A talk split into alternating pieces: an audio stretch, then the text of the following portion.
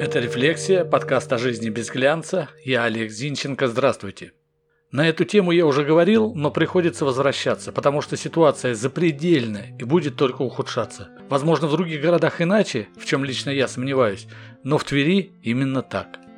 Сегодня я ехал в автобусе, пассажиров порядка 30 человек, и всего лишь пятеро из них, да-да, всего лишь пятеро в масках, включая меня. И это при том, что масочный режим никто не отменял. Что это? Попробуем разобраться. Начнем с того, что в Тверской области только по официальным данным коронавирусом переболело более 33 тысяч человек. А еще никто не ведет статистику, сколько переболевших коронавирусом среди тех, кому поставили диагноз ОРВИ. Такие примеры есть. Или я, переболев в легкой форме коронавирусом, ну я так подозревал, так как в больницу вообще не ходил, 21 день сидел сиднем дома, на симптоматическом лечении, а потом через пару недель после выздоровления подтвердил подозрение тестом на антитела. Так вот, я вообще ни в какой статистике не участвую. И сколько нас таковых? Есть еще люди с внебольничной пневмонией. В общем, если официальную цифру в 6 раз увеличим, думается, что мы не слишком далеки от истины будем. Итого 200 тысяч переболевших получаем. Основное место концентрации – Тверь. Добавьте почти 50 тысяч вакцинированных, и мы получаем, что каждый пятый житель Тверской области считает себя надежно защищенным от коронавируса, либо переболел, либо привился.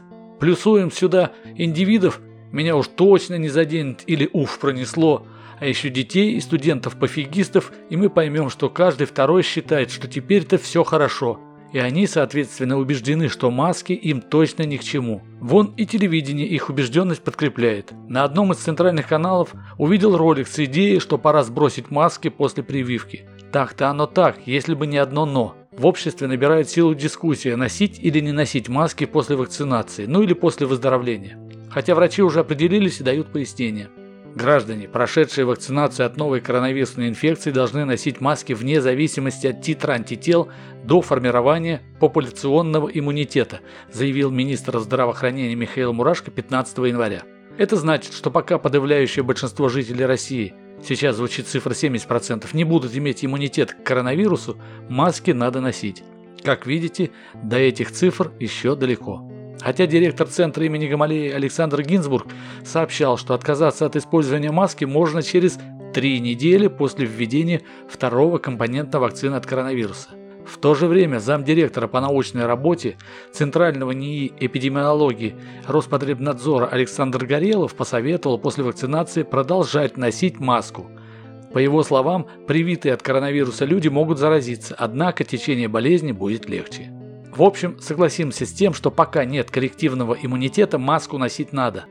Но большинство людей маски не носят. По крайней мере в Твери это так, хотя у нас и запретов-то жестких, кстати, не было. В итоге вместо коллективного иммунитета мы получаем коллективное отрицание общепринятых правил. И вместо того, чтобы к лету получить затишье, мы можем доиграться и выйти на третью волну этой заразы.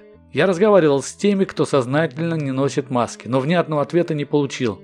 Ну или я их не понимаю. Потому что то, что они говорят, похоже на бред, но никак не на логически подкрепленное решение. Основное объяснение – трудно дышать.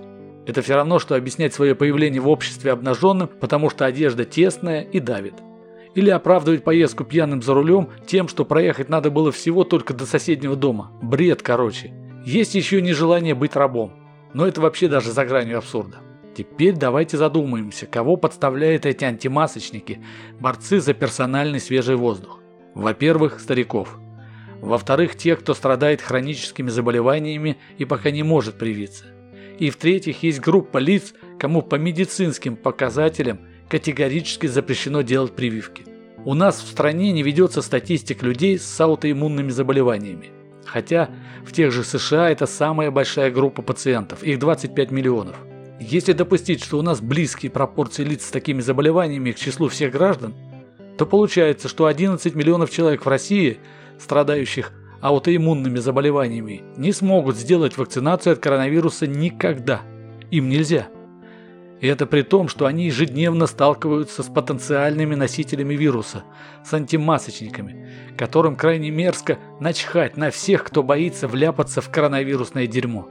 Всем нам часто приходится слышать про то, как там хорошо, а здесь плохо. Так вот, Здесь плохо только потому, что вот такие ушлепки, как эти антимасочники, ставят себя выше вынужденного с ними мириться общества. В общем, как сказал Махатма Ганди, хочешь изменить мир, начни с себя. Только без масочников, ой, как далеко до голоса разума, а жаль. Так и живем. Это была «Рефлексия», подкаст о жизни без глянца. Я Олег Зинченко. Подписывайтесь, чтобы не пропустить главное. До встречи. thank you